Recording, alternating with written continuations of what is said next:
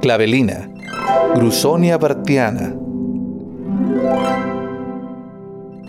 La clavelina es una cactácea de bajo crecimiento muy ramificada que se apodera poco a poco del suelo donde se encuentra hasta cubrir por completo la zona con sus espinas y flores amarillas.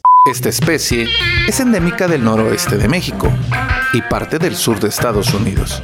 Crece fácilmente en las zonas desérticas y en el jardín etnobiológico cuenta con su propio espacio y también se encuentra en el jardín lineal. ¿Ya la conocías? Deja tu respuesta en los comentarios y dinos también cómo se llama en tu ciudad.